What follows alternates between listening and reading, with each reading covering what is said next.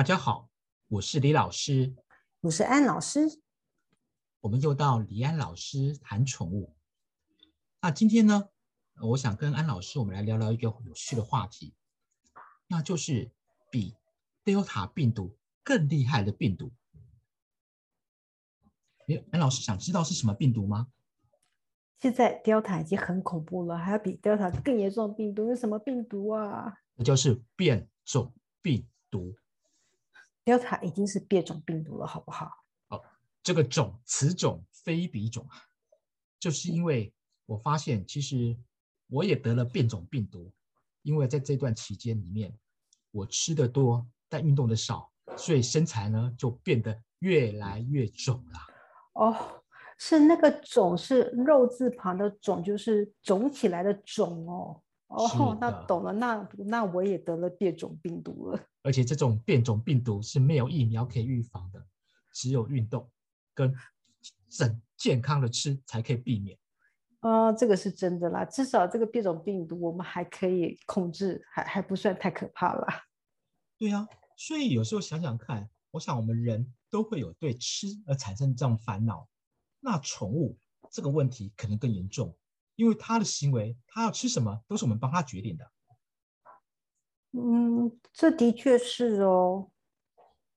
好，所以呃，安老师，我想我们今天可以聊聊看，宠物应该怎么吃、怎么喝会比较好，还有他们常常在吃什么跟喝什么上遇到了一些误解、误区是什么？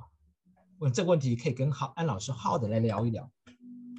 好啊，的确可以好好聊一聊，因为刚好其实，嗯，看很多文献也都在讨论，是说，包括国外也在讨论说，其实现在猫狗对健康最大的一个危险因子就是过于肥胖。因为根据那个我萨瓦世界小动物医师协会的调查，但在二零一八年的时候，全球有三分之一的宠物，包括犬猫、宠物属鱼鸟等，哈，已经有肥胖的病症。呃肥胖它不是有点胖哦，已经到病态的状况。呃，李老师刚刚说虫、鼠、鱼、鸟也有肥胖症，也有啊，有没有看到很胖胖的乌龟啊，很胖的蛇啊，对不对？对，很胖的兔子，这都有啊。只要是人养的都会胖啊，包括小孩子啊。那所以这到底是宠物的问题还是人类的问题呢？大部分是人的问题，因为宠物的天性，它们会在自然的环境中，呃，为了避免有一餐没一餐的影响，所以它们会有 overeating，会过量去摄食，以预防没有东西吃的时候的症状。但是被人类呃豢养成宠物之后，它衣食无缺的时候，它这种天性并没有得到改变，所以它常常会吃的过量。所以其实这很多是人造成的。所以你的意思是说，人类为了怕我们自己的毛小孩饿着了，我们喂的过多喽？呃，也不是说喂的过多，是人不自觉的喂的过多。我我常常举个例子啊，我们就讲狗来讲好了啊，那狗通常它会吃比它正常需要的热量再多一点点，为了就是可以预防储存一些能量起来，预防到下一餐它可能没有猎食到猎物的时候，狗狗可以度过就是没有食物的时间跟日子，让它可以保持它的体能跟能量。预防来在大自然中生活下去。但是现在，呃，狗宠物在人的家庭中，第一个，它不需要为了打猎而烦恼，所以它活动量变少了。但是呢，主人通常一天会为，不管是狗猫来讲，可能一天只一餐、两餐到三餐，所以吃东西没有变少。因此，当日积月累下来，就可能我们人在警三级警戒情况一样。就是只吃不运动，所以宠物呢就变得越来越胖。所以我们要怎么样选择吃，还有运动，这就是非常重要的一个课题。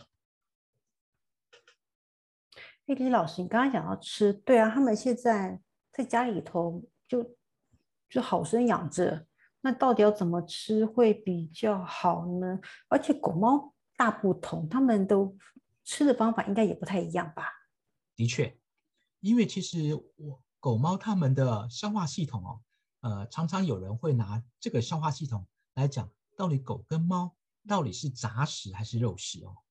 其实，呃，我先在讲结论哦，就是说，不管呃他们原来是状况怎么样，但是经过了很长时间之后，演化会在人呃宠猫、犬猫的身上发生一些机制，让它们更适应现代的生活。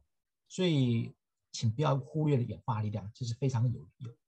呃，可以帮助我们自然改善的哈，所以我们来看看，从犬跟猫来讲，在自然环境中，它们都是肉食性的动物，就是吃肉的啊，因为它们从牙齿、从消化道、从胃酸来看，不折不扣肉食动物。但是其实，在现在来讲哦，犬已经演化到它可以变成杂食性的，所以它能不能吃一些碳水化合物是可以的。猫呢，还是以肉食为主。但是少量碳水化合物，它也是能应付的。所以，我们其实，在喂养过程中，我们只要注意到这些大原则，不要太拘泥于小细节。我想，我们会让跟宠物、跟犬猫的生活会过得更好。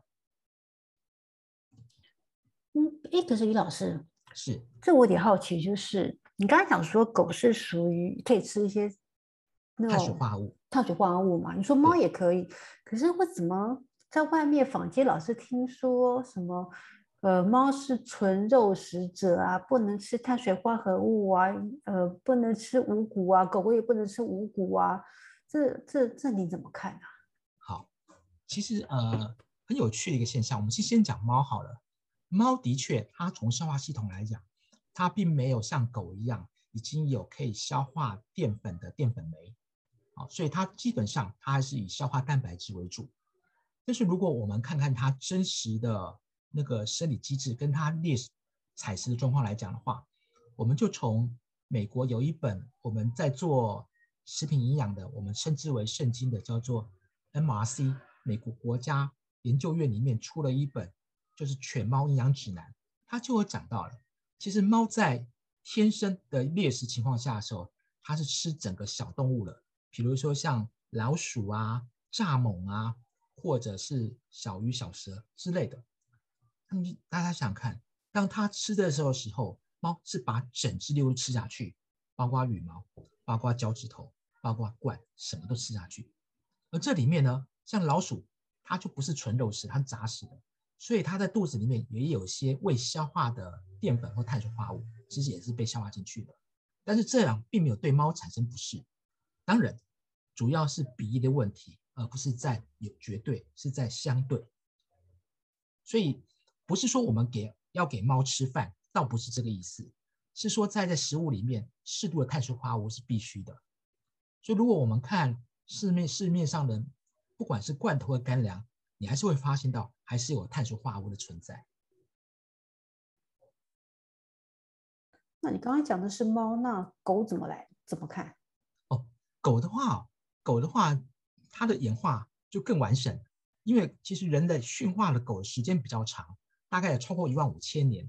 这一万五千年呢，人它是从人类进入农业时代的时候就跟人生活在一起了。而那时候呢，农会进入农业时代，就表示人可以透过耕种的方式取得更多的热量跟能量。所以其实那时候狗吃的那些残羹剩肴是以碳水化合物居多。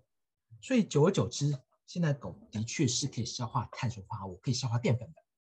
所以，如果养狗的朋友们可能会发现，呃，其实很多的狗狗很爱吃白米饭，因为白米饭它在消化之后会产生甜甜的，呃，这个葡萄糖。所以，其实狗比猫来讲，它更能够适合人的生活习性。所以，它现在已经不是纯肉食，而是杂食了。所以讲到这个，我可能就要跟大家可以讨论一下，最近可能蛮流行一个一个话题，叫做吃生骨肉 buff 啊，就是说它的理论基础概念是这样子的，就是不管是狗跟猫，它是原始状态下它就吃肉的，所以我们到现在的环境也应该让它吃肉，而且还吃生肉，让它最接近它生理的状况。安老师有听过这个概念吗？有啊有啊，前阵子前几年非常之流行哎。那安老师，你会怎么来看呢？你有给你们家的猫也可以吃生骨肉吗？其实早年我有被洗脑说用吃生骨肉，后来我不敢了，我完全没有给我们家猫吃生骨肉，是有原因的。是什么原因？可以跟我们分享一下吗？好，原因是因为其实，在生肉的它它的中间的呃消毒过程当中，到底有没有把一些细菌杀死，我们是不知道的。然后整个整个流程来讲，你不晓得当你拿到手上那个肉里面的细菌有多少。我是听说啦，有台湾有人呃吃了猫猫吃了生肉以后。然后它的便便便便出来里头是有细菌的，但我忘记那个细菌是什么，是什么什么菌我忘了。可是不知道那个病菌严重到是说，好像有两个案例是那个两个孕妇因为在帮猫猫就是整理粪便，因为碰到那个细菌导致流产。OK，好的。其实这很有趣的一个现象，其实安老师有有点出来，就是其实在原始状态下跟人类。成为呃家庭生进入家庭生活后，他们的习性生活是不一样的。我想呃各位听众也可以设身处地想，如果当我们人在一万五千年前，可能我们吃很多东西的时候，卫生习惯绝对不会像现在这么好，做到什么杀菌啊、抗菌啊啊，整个用食品的标准来制作，不可能的。以前可能在采食状态下，我们采的果子，可能地上把土拨一拨。可能连水都没有洗就吃了，那那个吃的吃的那个麦呀米呀，那觉得又酸又硬，可能只是煮到熟可以咬动就咬吞下去了。所以那个时候的环境呢，一定充满很多细菌。大家不会介意说我肉啊掉在土呃一块肉掉在地上拿起来吃有没有细菌，没有人考虑这问题。但是因为当时人的消化系统里面，你的肠道细菌就足以应付那样子的环境。但是在现在的环境中就不是了。我相信，如果现在我们要回到以前那个茹毛饮血的生活，很多人肠胃一定受不了。别的不讲，光是我们出国出差的时候，就会水土不服，这是一大名症。就是我们的肠道、我们的消化系统、我们的免疫系统都已经很适应现在的生活。所以，如果你把它人是这样子，宠物也是一样。以前狗可能就是吃猎食，呃，打猎嘛。它可能吃了兔子啊，或吃了鹿啊，或吃的马，对不对？那在那个环境中，可能还会有些腐败的东西呀，它都会吃下去，对它健康一点影响都没有。但是现在的话，呃，狗已经在人生活在一起了太久了，它的我们吃东西的那种变异性已经不像以前在野外那么高了。所以这时候反过头来，我们可能要更注意的就是你刚刚讲的，我们要做一些合适的。灭菌跟食品安全的注意，以预防肠胃不适引起中毒的现象。好，所以呃简，我们做个小结论哈。其实李老师是反对吃生骨肉的。生骨肉不是说不好，是说我们很多在营养学上，我们不要做绝对就太过于激进的理论基础。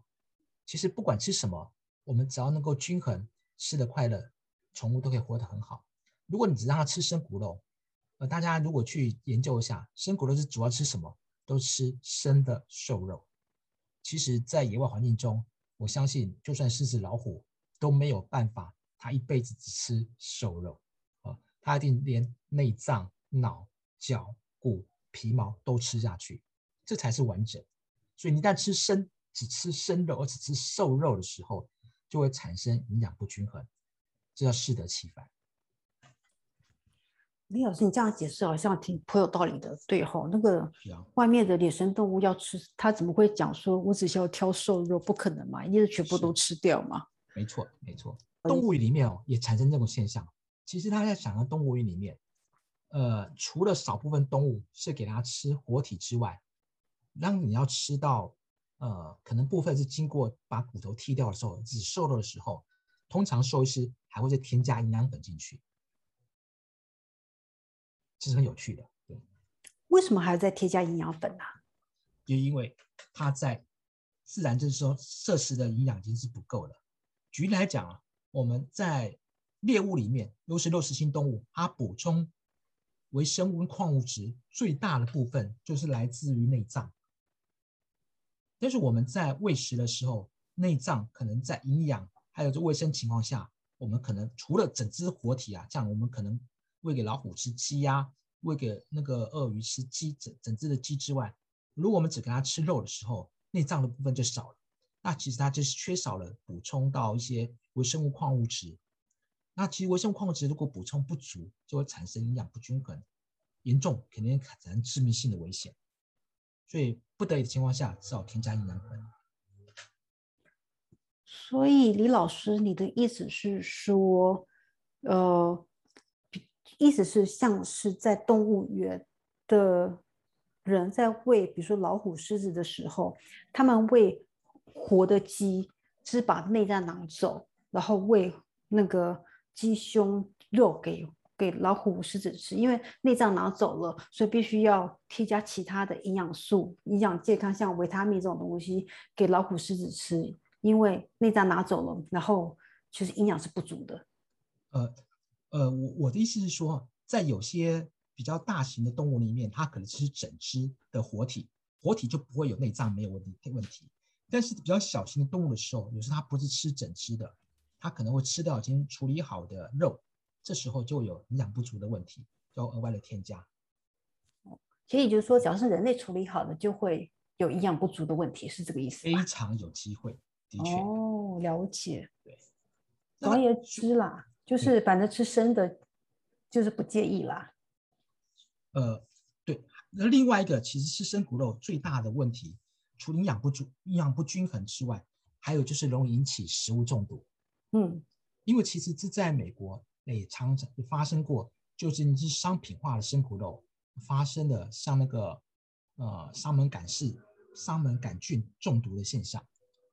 沙门杆菌在美国来讲，每年都会在食品哦，人的食品都会造成数数人到数十人的死亡。最近在宠物也有发生这个问题，所以其实我们尽可能的还是，既然它已经跟人生活在一起，我们尽可能就是用我们的食品标准。来供应它一个安全的食物，所以我是反对，我是不赞成吃生骨肉的。哇，听起来好恐怖哦！就是在美国这么严格要求的一个国家，每一年还有十几宗这种案例，是还蛮比例还蛮高的呢。而且是人的食品哦，还不是到宠物哦。是，你想想看，人的食品人都没有办法完全避免这问题的话，宠物我们更是要注意。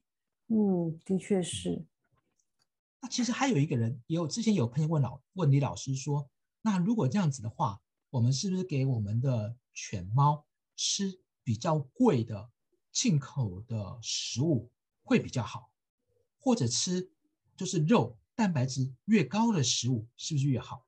甚至吃用鲜肉而不是冷冻肉做的干粮或罐头是不是更好？安老师怎么看？其实照李老师刚刚的逻辑推论来讲，只要营养均衡就好，所以不见得说又贵就代表是好，是这个意思吧？的确啊，因为这个问题呢，李老师也曾经去请教过兽医、跟人的营养师以及动物科学系的朋友哈，就为他解答这个问题。他们的说法是这样子：不管你今天吃的是和牛，或者是一般牛，你吃的是，呃，西西班牙的西班牙进口的猪肉，或者是我们台湾产的黑毛猪，它一旦到了消化系统消化之后，都是产生成氨基酸，它氨基酸来源都是一样，不会说啊进口氨基酸，进口肉的产生氨基酸品质就会高过于国产肉的氨基酸，他说不至于。所以如果从营养消化体系来看的话，你今天的肉的等级其实是没有太大的差异，真有趣哦。但是人，对，请说对。不好，不好意思，这让我激起了我好奇心。那有一些人，就像你刚刚讲的，有一些人会买一些可擦的饲料，一包就两三千块，跟擦家的饲料就是中价位了，那一包大概七八百块。那这样子的话。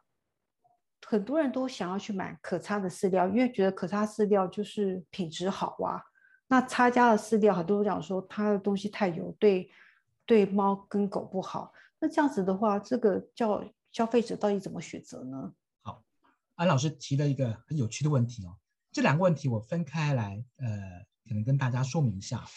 首先就是说，我们吃到一呃很就是前面讲的那个可差很贵的饲料里面，如果大家去他的网站上去呃看他的叙述，他叙述说，他说使用的都是在工厂附近二十四小时之内能够取得的冷藏鲜肉，啊，他不是用冷冻肉，他是用冷藏的鲜肉，所以。他这样子的一个例题就已经决定了两个条件。第一个条件，它原料取得都在工厂附近，大概不会超过两百公里。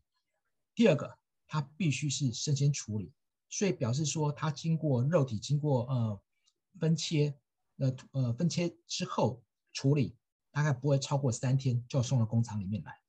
所以在这种条件下来讲，能够符合的呃原料其实不是那么多。而且它的单价会比较高，相对的，你原料贵，你生产的成本就会贵了。所以，就像我们人，你如果你吃和牛跟吃一般牛，最大的差异其实在口感，但你吃到肚子里面消化的东西时候，其实都差不多。所以，其实对那个可差来讲的话，的确它的肉是好的，我我们得说它的肉的品质来源是好的，但是不是好到说？呃，只有支支撑了这么高的价格，我想这样就可能就看各位的宠爸宠妈们的见仁见智了。好，那另外一个就是那个刚刚安老师谈到的差价，可能很多人说啊，他们家的饲料口感比较好，但是特别油，是不是因为他们的油脂添加比较多呢？好，那李老师这里跟大家说明一下哈，其实呃，之前我也认识。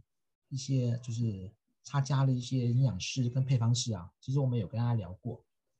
因为我们宠物的营养标准，不管是蛋白质、脂肪脂肪或者是碳水化合物，其实我们都有遵照着不管是 F 口或 MRC 的营养标准来做的。所以我想差加他们的配方也是一样。但是在干粮的制成中，有一个比较有趣的地方，是说我们在干粮的做。制造干粮的时候，我们有两个阶段、两个部分来添加脂肪，一个是在原物料混合，第二个是在制成颗粒之后的外喷涂。那其实犬猫来讲，它们是嗅觉性的动物，它们闻到味道的那种引起食欲的那种冲动，会比吃到更来的强烈。所以差价就是把大部分更多的脂肪是在后喷涂的制成上面喷在外面上。其实他们，如果大家比较那个营养成分表的话，其实是呃差价跟其他的饲料的脂肪比例，并不会有说差很大，但主要是自身的不同，所以他们在外表的脂肪是比较多的，造成他们风味比较好。其实他们没有比较油，啊，这是一个在饲料生产的时候我们会做一些的调整。所以照李老师的说法。所以不管是可差或者差价，其实他们吃到肚子里头的营养都是一样的，没有不好。如果只要到消化的时候，它会产生的氨基酸，它会产生的那个呃能量，其实都是一样的。只不过当然，从用好的原料会产生好的口感。我想不管对人或对犬猫来讲，它在食用的愉悦上来讲都会提高了。这是没有话，这是没有问题的。第二个，那我们也可以照这样推论，通常一般来说哈，就是比较高高价的饲料商，他们可能比较愿意在品质上做注重，以避免他们的品牌受到一些影响，但是也不代表是绝对了。哇哦，今天李老师讲了好多有关于那个宠物饲料的跟那个食品相关的知识。今天讲了这么多，李老师，我想我们大概一下子也讲不完了。我们留一些到下一集再好好的讨论猫狗的吃的问题吧。你觉得怎么样呢？好的，那我们今天就到这里喽。我是李老师，我是安老师，谢谢大家收听李安老师聊宠物。记得帮我们按赞跟订阅哦。